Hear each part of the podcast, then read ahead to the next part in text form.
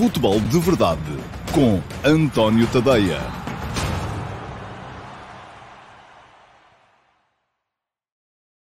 Ora, então, muito uh, bom dia a todos e sejam bem-vindos ao Futebol de Verdade de sexta-feira, dia 9 de uh, abril de 2021. Última edição do Futebol de Verdade desta semana. E não se esqueçam que amanhã vai haver Q&A. Portanto, isto significa o quê? A semana passada não houve. Uh, significa que as perguntas que fizerem ainda hoje, durante a emissão do dia de hoje do Futebol de Verdade, podem ser respondidas aqui em direto, se vier a talho de foice, mas também podem ficar para o Q&A de amanhã, onde vou responder às melhores perguntas das últimas duas semanas, aquelas que, às quais a atualidade ainda não tiver uh, dado resposta, naturalmente, seria fácil demais. Uh, aqueles que me perguntaram, por exemplo, como é que ia correr o uh, Flóculo Porto-Chelsea, eu vir agora responder no sábado. Portanto, isso não faria nenhum sentido. Mas amanhã, vou gravar ainda hoje ao final do dia, portanto, durante o dia de hoje ainda podem deixar uh, perguntas. Vai haver Q&A especial de duas semanas para aqueles que um, já tinham feito perguntas também na semana passada. Na semana passada, como foi feriado, uh, sexta-feira de Páscoa, um, acabei por não gravar uh, o Q&A de sexta para sábado. Muito bem. Vamos então à edição de hoje do Futebol de Verdade. Hoje uma edição muito centrada Uh, Diz-me o Pedro Serra que é uma pena estar a perder a conferência do Sérgio Conceição. Priceless, a resposta dele à CMTV, muito coincidente com muita coisa uh, que eu digo aqui muitas vezes. Pronto, uh, ainda bem que assim é. Agora, ó oh Pedro, o Sérgio Conceição anda a marcar as conferências de imprensa sempre para a hora do futebol de verdade. Temos que eu acho que há aqui um boicote qualquer e não, não, não, não, obviamente estou a brincar. Mas um, vou ver depois, naturalmente, e até porque é importante para mim estar informado acerca daquilo que os treinadores das equipas principais uh, do Campeonato Português vão dizendo. Vou um, centrar muito a edição do Futebol de Verdade de hoje naquilo que pode vir a ser a 26 jornada da Liga Portuguesa. Um, começa a altura das decisões e das grandes decisões. Há três jogos, do meu ponto de vista, muito, muito interessantes ainda na luta pelo título e pelos lugares de acesso à Liga dos Campeões. Um, antes disso, porém, queria entrar aqui uh, no período, vamos chamar-lhe assim, antes da ordem do dia, um, com uma série de notas uh, dispersas uh, relativamente àquilo que, uh, que é a edição de hoje do Futebol de Verdade, ou que é a agenda de hoje do Futebol de Verdade. Primeiro, uma menção para o Palmeiras de Abel uh, Ferreira. Não vi o jogo de ontem, foi à uma e meia da manhã, enfim, não são horas para, para eu conseguir estar a ver futebol. Já disse aqui várias vezes, começo a trabalhar muito cedo eh, para escrever uh, o texto do, do, do dia do, do, último passo, uh, mas uma menção para o Palmeiras, que ganhou fora por 2 a 1 na Argentina, ao Defensa e Justiça, primeira mão da final da Supertaça Sul-Americana. Pode, pode o Palmeiras de Abel Ferreira vir a repetir, aliás, neste momento é amplamente favorito para fazê-lo, um, a proeza do uh, Flamengo de Jorge Jesus, depois de ganhar a final da Libertadores, uh, chegar então uh, e ganhar também a Supertaça Sul-Americana. Falta a segunda mão e a segunda mão vai acontecer no próximo dia 15 uh, de uh, abril, portanto, é já para a semana uh, que ficaremos a saber se o Abel vai emular aqui mais uma vez um dos feitos do Jorge Jesus no futebol brasileiro e sul-americano. Estamos todos, naturalmente, portugueses a torcer por isso. ontem, decisiva a entrada do Gustavo Scarpa, foi ele que fez o golo um, da vitória do, do, do Palmeiras. O Scarpa é um daqueles jogadores do meio-campo do Palmeiras que são, de facto, ofensivos e dão alguma criatividade à equipa do Palmeiras. E isto quase que vem de propósito uh, para uh, introduzir aqui o tema do último passo de hoje. ontem, uh, através de uma thread no Twitter, fui chamaram a atenção para umas declarações muito, muito interessantes, que quem não viu, uh, aconselho a que vejam, do Pablo Aymar, um, e, e, aquilo que, que eram acerca do futebol de formação aquela uh, área do futebol em que uh, há quem ache que já deve haver competição, há quem ache que não deve haver competição. Aquilo que o Pablo Aymar vinha dizendo era que uh, temos cada vez menos jogadores criativos. Um, porque precisamente estamos a introduzir o treino de alto rendimento cada vez mais cedo, isto é, que um, está a ser proibido aos jovens jogadores o direito ao erro e os jogadores então deixam de imaginar soluções criativas para os lances uh, porque não são habituados em miúdos a fazê-lo, porque se o fizerem e errarem, acabam por ser uh, punidos pelos treinadores. Eu acho que a discussão vale a pena, embora uh, não embarque também nessa perspectiva excessivamente lírica do meu ponto, do meu ponto de vista, excessivamente poética, uh, do uh, futebol de, de, formação tem que ser para a criatividade só e não tem que haver, aliás, há inclusive uh, uh, recomendações que depois não foram aceitas, mas que noutras modalidades, por exemplo, acontecem. Por exemplo, no rugby, eu acompanhei muito o, o rugby de formação porque o meu filho joga rugby e, portanto, andei uh, sempre ali à volta. E até aos sub-16 no rugby não há sequer, não se toma sequer nota de resultados. Melhor, nós tomamos entre nós e tal, mas uh, uh, não são sequer publicados. porquê? Porque precisamente não se quer instigar nos miúdos essa ideia do resultadismo. Agora, eu não, não vou com isto dizer que isto seja uma boa medida. E se querem saber a minha opinião, acho que não é, porque acaba por ser um bocadinho virmos nivelar por baixo e anular o mérito de quem o tem. Eu acho que. Uh, ah, um, diz o Carlos Gusto, o futebol começa a ser mecanizado desde a formação e o jogador criativo, mágico, imprevisível está em decadência e com o tempo contado. Ó oh, Carlos, sim, mas isso não tem a ver com a introdução das academias. Ou melhor, a introdução das academias e do, e, e do treino de alto rendimento cada vez mais cedo faz com que os jogadores sejam melhores quando são mais velhos. Sejam mais rigorosos, de facto. Agora, não é o treino organizado que traz ao jogador a capacidade para ser criativo. Quando eu era miúdo, isso vinha do futebol de rua. Não era, com certeza, quando chegavam aos clubes, aos Sportings, aos Benficas, aos Portos, eh, que os jogadores iam aprender a ser criativos. Não, isso aprendia-se. Depois havia a separação entre aqueles que tinham talento e aqueles que não tinham, a jogarmos uns com os outros na rua. Na rua, sim, é lugar para um... Para... Eu muitas vezes fiz isso. Uh, uh, malta a jogar com os amigos nos baldios, com duas pedras a fazer de baliza. Começas a driblar à saída da tua baliza e vais até à baliza do adversário se te deixarem. Claro. Agora, no futebol organizado, não. Ah, não, não me parece. A não ser que sejas o Maradona. E se fores o Maradona, de facto, podes fazer isso. E nenhum treinador te leva a mal. Agora, aquilo que eu acho é que deve ser a formação Estamos aqui a confundir conceitos, e foi isso que eu escrevi, e aliás, a, a sondagem de hoje, uh, isto que diz o Pedro Madureira, é absolutamente verdade. O que falta é as crianças saírem à rua. Sim, e não tem a ver só com a pandemia, já existia antes, um, porque cada vez mais estamos a organizar, e houve uma vez um professor de Educação Física do meu filho que me disse isto, nós andamos a organizar demasiado uh, as atividades físicas dos miúdos. Porque o que falta aos miúdos é aquele tipo de motricidade que eles conseguem um, a subir às árvores, a, a brincar na rua sem, sem treinador, sem professor.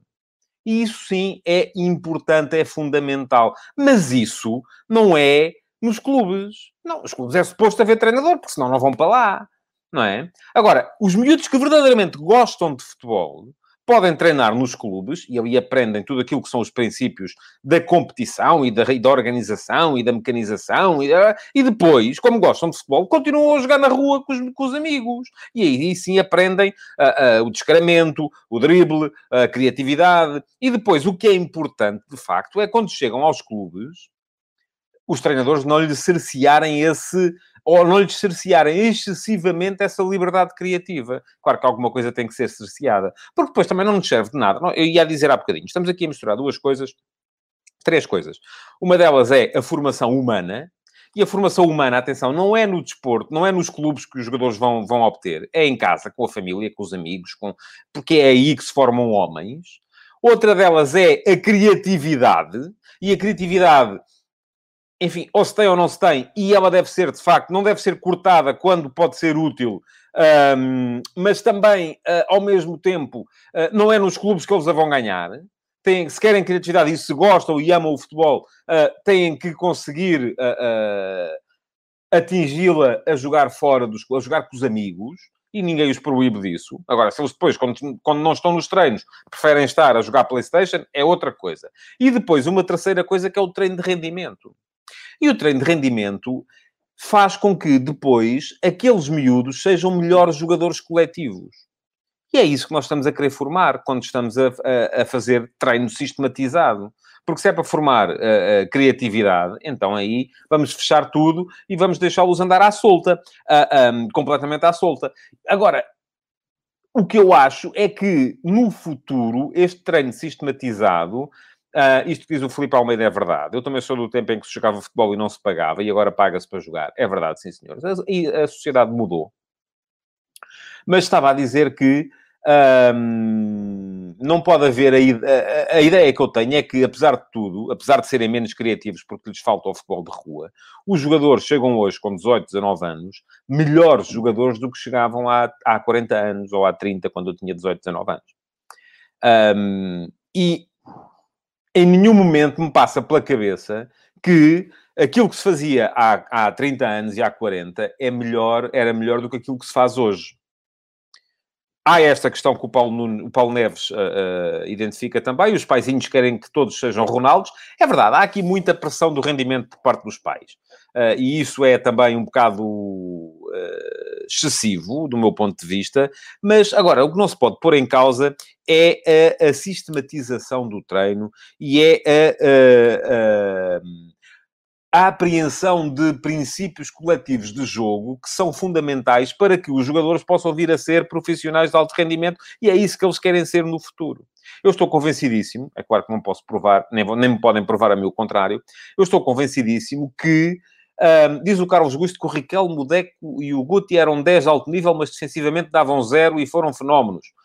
Hoje vejo o Ericsson ali, a 10 também não jogam porque lhes falta o compromisso defensivo.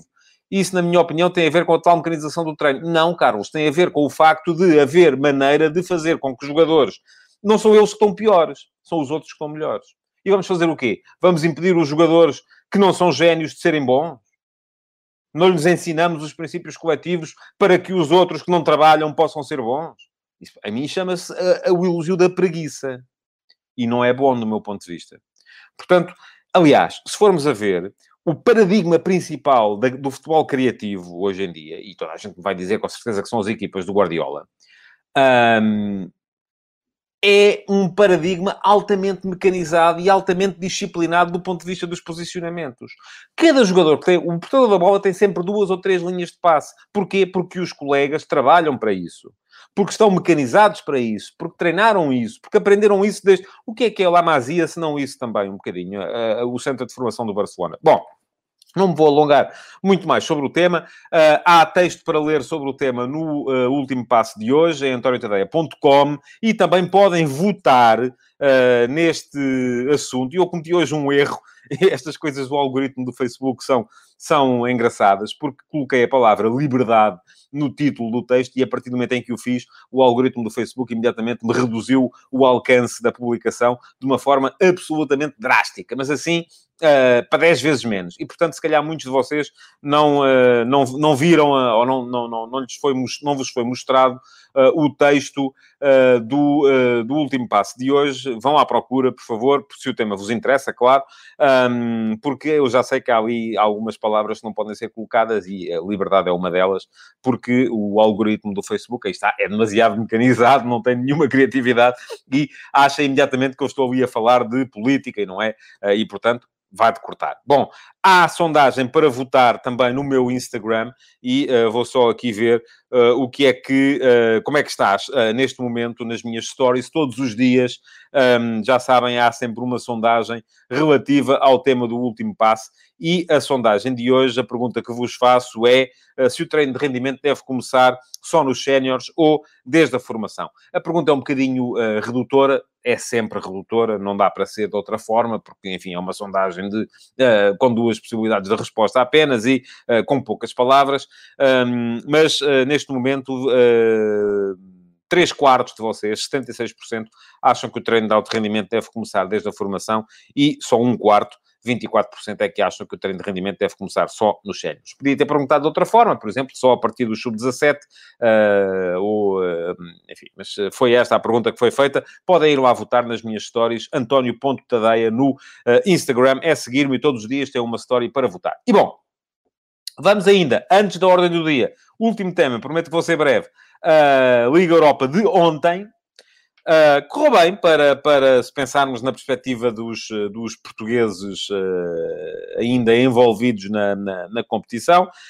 Um, correu de facto, de facto bem. Porquê? Porque, uh, enfim, portugueses, aqueles de mais alto uh, perfil, porque se pensarmos, por exemplo, no Rui Silva, do Granada, o Granada perdeu uh, com o Manchester United. Mas quando se fala aqui um, nos portugueses, pensa-se sobretudo no Paulo Fonseca, no, no, no, nos treinadores, ganhou fora ao Ajax, um, mais uma boa demonstração desta equipa da Roma. Eu continuo convencido. Não percebi muito bem, eu também, porque não estou lá em Itália, aquele filme todo no final uh, do Paulo Fonseca, mas aquilo deve ter a ver com, com problemas relativamente aos, uh, aos donos do clube, aos norte-americanos, um, e à possibilidade dele vir a ser substituído ou não no final da época. Continuo a achar que o Paulo Fonseca está a fazer um trabalho magistral na Roma, uh, tem a porta aberta para seguir para as meias finais da Liga Europa. Continua a ser, na minha perspectiva, juntamente com o Manchester United, a principal favorita a ganhar a competição.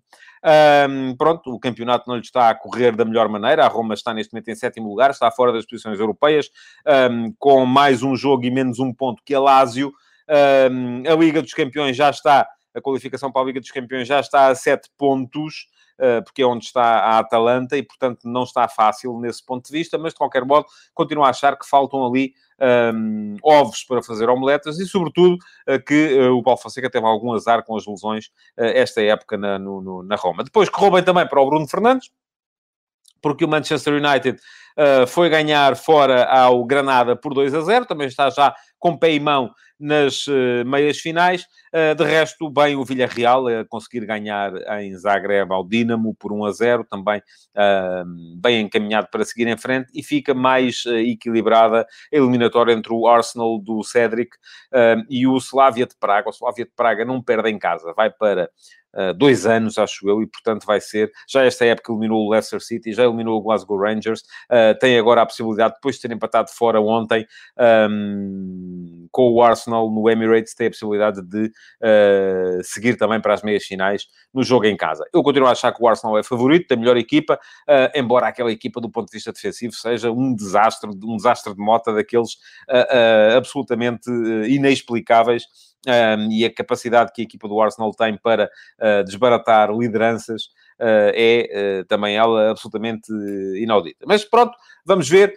o... Eu continuo a achar Manchester United e Roma, eu sei, isto me diz o Márcio Rocha, Roma apanha o United na meia-final e eu continuo a achar que quem ganhar esse jogo ganha a Liga Europa. Mas, enfim, há essa questão do Unai Emery, que parece que tem esta, esta prova no seu quadro de favoritos. Uh, o Arsenal também é uma boa equipa. Uh, o próprio Slavia de Praga, enfim, não creio que possa chegar tão longe ao ponto de conseguir uh, vencer o, a Roma ou o Manchester United, mas vamos ver. Um, vai ser uma competição interessante também daqui para a frente. Vamos então à Liga Portuguesa. Temos ainda à volta de um quarto de hora para falar do, uh, dos três jogos que vão envolver três dos uh, principais ou os três principais candidatos ao título, porque o Sporting Clube Braga já está em quarto lugar. Uh, o Braga tem aparentemente o jogo menos complicado, joga em casa com a Bessade, embora tenha perdido fora no, no, no, no Jamor com a Bessade. Mas esta é uma altura em que o Carlos Carvalhal tem a oportunidade de provar que, de facto, sem a Europa a atrapalhar, tem ali um andamento completamente diferente e que pode ainda vir a ameaçar os três da, da frente. Vou por ordem de calendário e, portanto, vou começar por falar do Tondela Flóculo Porto. Um, Pergunta-me o Ricardo Pinheiro se eu acho que o uh, Famalicão vai impor a primeira derrota ao Sporting. Ele está muito confiante em trazer pontos ou em levar pontos, porque eu estou em Lisboa. O Ricardo deve estar em Famalicão, portanto eu digo levar uh, de Alvalade. Mas uh, já lá vou falar do, uh, do Sporting Famalicão. Primeiro, Clube Desportivo Tondela Flóculo Porto. Um, e é inevitável que se olhe para este jogo do ponto de vista do envolvimento europeu do Futebol Clube do Porto. O Porto jogou na quarta-feira uh, contra o Chelsea, vai jogar outra vez na terça-feira contra o Chelsea e um, tem pelo meio um jogo fundamental contra o Tondela do Paco Ayestaran um, e é fundamental perceber até que ponto é que o Porto vai fazer a gestão deste, deste, deste jogo ou não. Uh, achei muito interessante o trabalho publicado hoje pelo jornal O Jogo, uh, que diz que uh, nas, a seguir às 13 derrotas, às últimas 13 derrotas do Futebol Clube Porto, europeias, a equipa ganhou sempre nos jogos de campeonato a seguir, e, portanto, há aqui uma excelente reação do Porto à, à, à derrota. E, atenção, este é o tipo de estudo que eu acho que faz todo o sentido. O que há tempos falei aqui dos psicossomáticos. Este é o tipo de estudo que faz todo o sentido, porque é muito importante perceber qual é que é mentalmente o Porto que vai entrar no jogo em Tondela no próximo, no próximo sábado. Uh, porque, por um lado, se o 1 a 0 uh, contra o Chelsea teria deixado a equipa do Porto mais confiante, porque, enfim, tinha perdido por um golo, estaria ainda... Ao mesmo tempo, também a deixaria, se calhar, menos focada no jogo do campeonato. O 2 a 0, aquele golo do Chilwell no último minuto do, do, do jogo, contra o Chelsea, um, por um lado, faz com que o Porto olhe para a Liga, uh, para a Liga dos Campeões com menos uh, confiança, uh, os próprios jogadores passarão a duvidar mais de si próprios, porque perderam por 2 a 0, mas, ao mesmo tempo, vai fazer com que se foquem mais na Liga, porque a Liga Portuguesa passará, mesmo que seja lá atrás, a ser a principal prioridade da equipa do, do Futebol Clube Porto. É muito importante perceber até que ponto é que vai haver ou não Sérgio Oliveira. Sérgio Oliveira continua a ser, do meu ponto de vista, um, jogador, uh, um dos jogadores mais, mais importantes nesta equipa do Porto, ao nível do Pep, ao nível do Otávio uh, e ao nível do Corona. São, do meu ponto de vista, os quatro jogadores fundamentais na equipa do, do, do Porto esta, esta época. Mas, uh, do outro lado, está uma equipa que é também ela muito bem trabalhada. Há bocadinho aqui alguém me chamava a atenção para, e acho que foi o Gonçalo Pimentel, precisamente para o facto do, do Paco Estaran uh, estar a fazer do ponto de vista do Gonçalo, acho que era o Gonçalo, não era? Uh, peço desculpa. Um, uma gestão uh, emocional dos seus jogadores errada, porque estava, disse na conferência de imprensa ontem, que se eles conseguirem levar, aí está, era este comentário do Gonçalo, um, já será uma sorte se levar o jogo até ao fim a nível motivacional é péssimo. Enfim, o Paco Estaran saberá melhor do que eu e do Gonçalo qual é que é o grupo que tem, e a verdade é que aquilo tem resultado. Um, o, o Tondela em casa perdeu com o Sporting uh, recentemente, mas perdeu com um gol do Tiago Tomás muito perto do final. Uh, e antes disso vinha com cinco vitórias seguidas. Uh, é uma equipa que nos dois jogos que fez com o Porto esta época esteve à beira da sensação. Perdeu por 4 a 3 na Liga, no Dragão, depois de ter estado em vantagem e no último minuto meteu uma bola na barra. Na Taça de Portugal perdeu por 2 a 1. Uh, e, enfim, sofreu um gol, empatou, sofreu 2-1 ainda na primeira parte, mas o jogo ficou ali uh, sempre uh, tremido para o Porto até, até a final. E depois é verdade, aquilo que alguém já me disse aqui, é que o Tondela neste momento já não joga por grande coisa. Uh, enfim, já não vou ao ponto dessa questão da mala do dinheiro, não sei se há malas de dinheiro, se não há, não tenho, não tenho nenhuma indicação nesse sentido. A questão é que o Porto tem um jogo que é fundamental, vai ter outro fundamental na terça-feira a seguir. Uh, o Tondela uh, está numa posição relativamente tranquila. Está a sete pontos do sexto lugar, um lugar que ainda poderá vir a dar a Europa. Enfim, sete pontos não é, não, não é algo inultrapassável, atenção. Hein?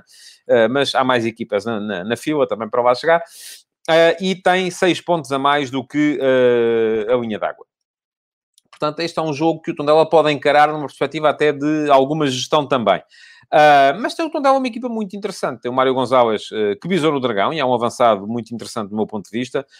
Um, tem extremos rápidos, uh, foco no Murilho. Tem um Rafael Barbosa, que é um jogador cerebralmente muito interessante também do ponto de vista da criação. Uh, tem dois centrais uh, valiosos, o Johan Tavares uh, é o caso principal nesse, nesse ponto de vista. O guarda-redes do Taborda também é bom e, portanto, parece-me que a equipa do Tondela pode perfeitamente, num bom dia, fazer sombra a um Porto que apareça um bocadinho mais desfocado.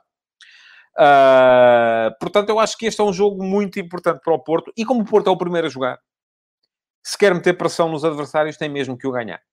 Uh, não pode pensar noutro resultado que não seja uh, a vitória. O Carlos Gusto diz-me que acha que quem vai acabar a jornada a rir será o Braga. Eu, ouça, se, se algum dos quatro da frente perder pontos, eu não acredito que seja mais do que um. Pode haver o caso de um deles perder pontos. Dois a perderem pontos já acho que seria uma, um, enfim, no ano passado é, é, o campeonato acabou de uma maneira completamente estapafúrdia, em que andavam todos a, ver quem é que conseguia perder mais pontos.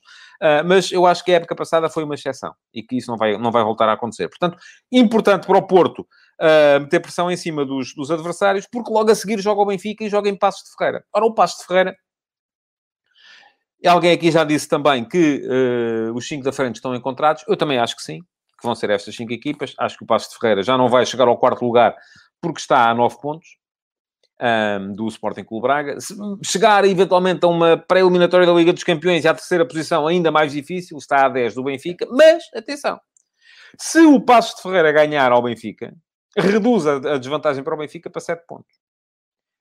E, por outro lado, também pode encarar o jogo com alguma tranquilidade, porque tem o sexto classificado, o Vitória Sport Clube, já a nove pontos. E atenção que o Vitória joga hoje em Portimão, um jogo muito difícil contra o Portimonense. Veremos se o Vitória ganha. Portanto, até pode dar-se o caso do Passos poder encarar este jogo na perspectiva de vir a ganhar pontos ao Vitória Sport Clube. Bom, um, portanto, o Passos parece-me que está numa, numa época também, também tranquila. Um, não vai ter o tanque Silva, o seu, uh, o seu avançado possante. Uh, deverá jogar o israelita, o Doriano, na, na, na frente.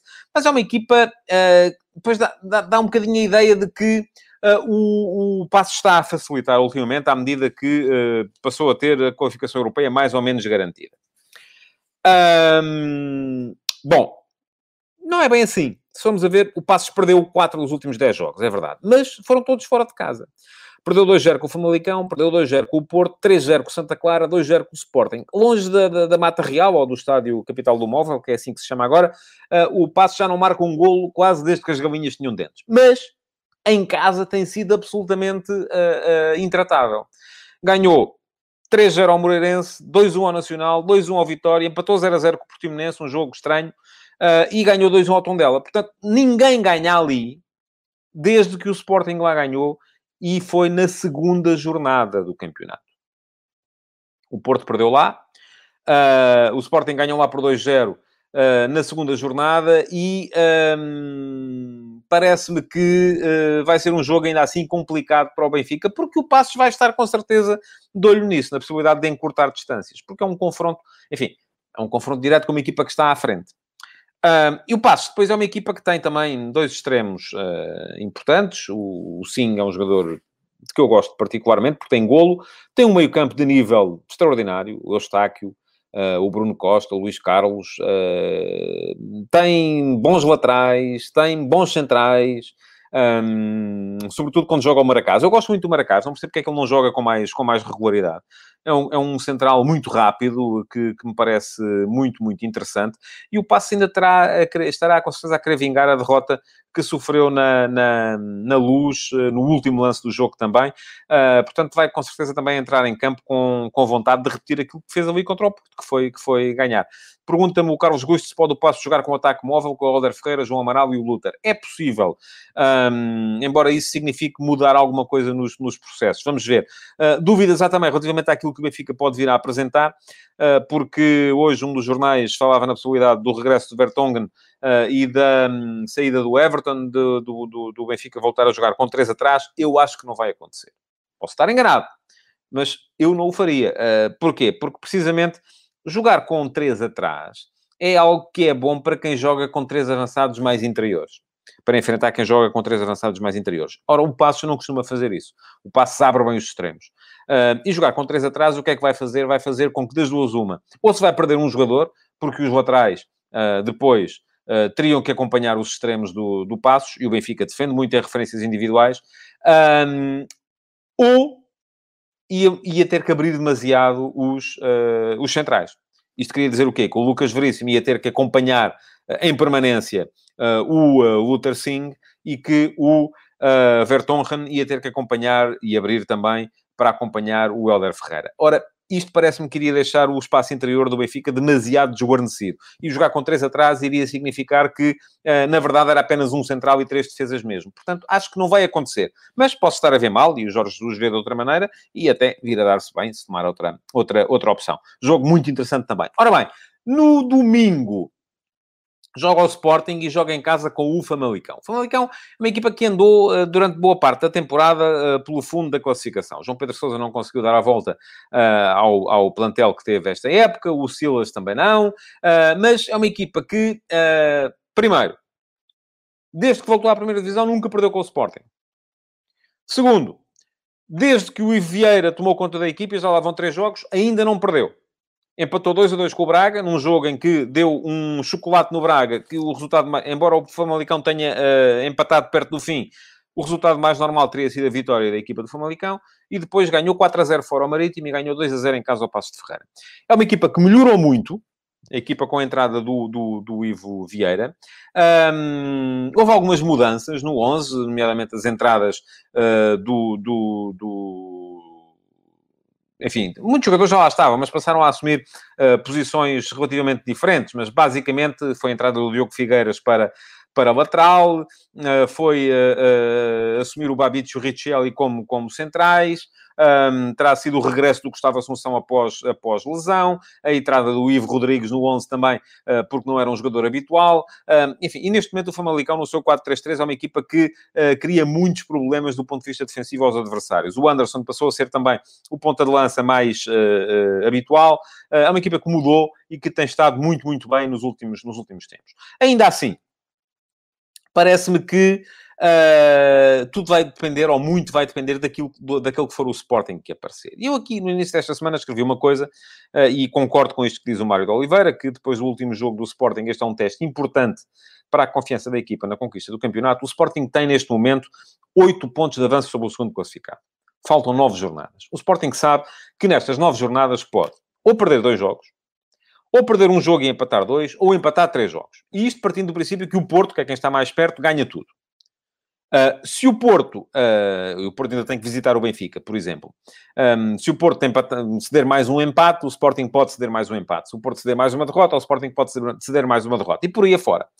Ora, perante isto, o Sporting pode assumir uma de duas opções. A primeira é de controle. E geralmente tem sido isso que o Sporting tem feito ultimamente. Tem entrado nos jogos para controlar os adversários, controlar as vantagens, um, controlar a distância à que está dos rivais Uh, e a segunda opção é a dissuasão. Eu aqui gostava de lembrar, por exemplo, uh, aquilo que fez uh, o, o, fim da Guerra Fria. A Guerra Fria acabou com um projeto que os norte-americanos nunca, nunca tensionaram sequer levar avante, que era o projeto da Guerra das Estrelas, mas que serviu sobretudo como fator dissuasor e acabou por levar a que a União Soviética percebesse que não tinha capacidade para acompanhar e, portanto, retirou o time de campo. Ora, o Sporting, neste momento, Aquilo que, do meu ponto de vista, devia fazer era entrar numa manobra de dissuasão. Era começar a encarar os jogos, aproveitar, de facto, esta, esta, esta hum, almofada de conforto que ainda assim tem, e já o devia ter feito há mais tempo, do meu ponto de vista, para uh, dissuadir os rivais. E isso consegue-se com uma manifestação de força que é aquilo que o Sporting tem recusado fazer ultimamente, ou por incapacidade, e o Ruben Amorim saberá melhor do que eu, com certeza, o que é que tem lá dentro, ou por falta de vontade, ou por crença num outro, numa outra forma, que é, de facto, a forma do controle. Eu acho que o Sporting precisa de uma vitória confortável. Uh, uma vitória confortável acabaria por uh, levar o Porto e o Benfica e o Sporting Clube Braga a acreditarem menos de que uh, na possibilidade do adversário vir a baquear. Enquanto o Sporting for ganhando os jogos da forma como tem ganho ultimamente, um, os adversários vão acreditar cada vez mais, mesmo que a distância não se reduza. E, portanto, aquilo que me parece, de facto, é que o Sporting precisa dessa manobra de dissuasão, um, de conseguir uma vitória clara. Se vai ser neste jogo, é um jogo difícil, é um jogo muito complicado para, para o Sporting, um, mas uh, eu acho que é um jogo que o Sporting, até porque joga em casa uh, e contra um adversário que aparentemente vai jogar mais aberto, Uh, não estou a ver o Famalicão a meter o autocarro à frente da, da, da baliza uh, para uh, poder meter futebol no, no, no, campo. E atenção, isto tem a ver também com algumas opções que têm vindo a ser tomadas e o Sporting, de facto, tem vindo a acentuar a, a componente defensiva do seu jogo e a, a, desvalorizar a componente ofensiva do seu jogo. Continuo a dizer, e digo isto todas as semanas, não percebo como é que o Giovanni, por exemplo, joga tão pouco, quando é um jogador que, do ponto de vista ofensivo, e se calhar isto leva-nos outra vez à tal questão da criatividade uh, versus automatismos. Uh, é um jogador, do ponto de vista ofensivo, uh, dá à equipa aquilo que mais ninguém dá. Na capacidade de levar a bola para a frente, na capacidade de impor um para um, na capacidade de desequilibrar no último terço, mais ninguém dá à equipa aquilo que dá o Giovanni. E não, acho que não é casualidade o facto de hoje ter aparecido em dois dos três jornais a notícia de que o Giovanni está no mercado.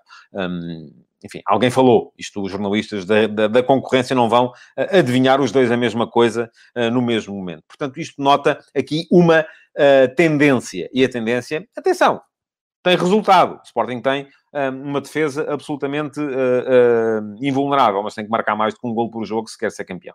Isso a mim parece-me evidente. O Paulo Neves pergunta-me se o Paulinho vai ser titular. Parece-me evidente que sim. A questão na equipa do Sporting terá, no meu ponto de vista, a ver muito mais uh, com uh, quem é que vai acompanhar o Paulo Neves e o Pedro Gonçalves. Uh, se é o Nuno Santos, se é o Daniel Bragança, se pode jogar, inclusive, o Daniel Bragança ao lado do Palhinha e ficar o João Mário fora. Se, enfim, há aqui várias possibilidades. Eu volto a dizer, gostava de ver o Giovanni, mas enfim, uh, isto com certeza não vai, não vai acontecer, e porque haverá com certeza muitas coisas de que eu e vocês não sabemos, uh, que se passam nos treinos à porta fechada e nós não podemos com certeza saber. Bom, na segunda-feira cá estarei para fazer as contas a esta jornada. Para já, amanhã haverá então Q&A, conto convosco. Aquilo que vos posso pedir agora é que vão ao meu Instagram, votar na pergunta do dia, é António Ponte Tadeia, eh, que partilhem esta edição do Futebol de Verdade, coloquem o vosso like e continuem a deixar perguntas eh, para o Q&A de amanhã. Muito obrigado por terem estado aí e até amanhã. Futebol de Verdade, em direto de segunda a sexta-feira, às 12h30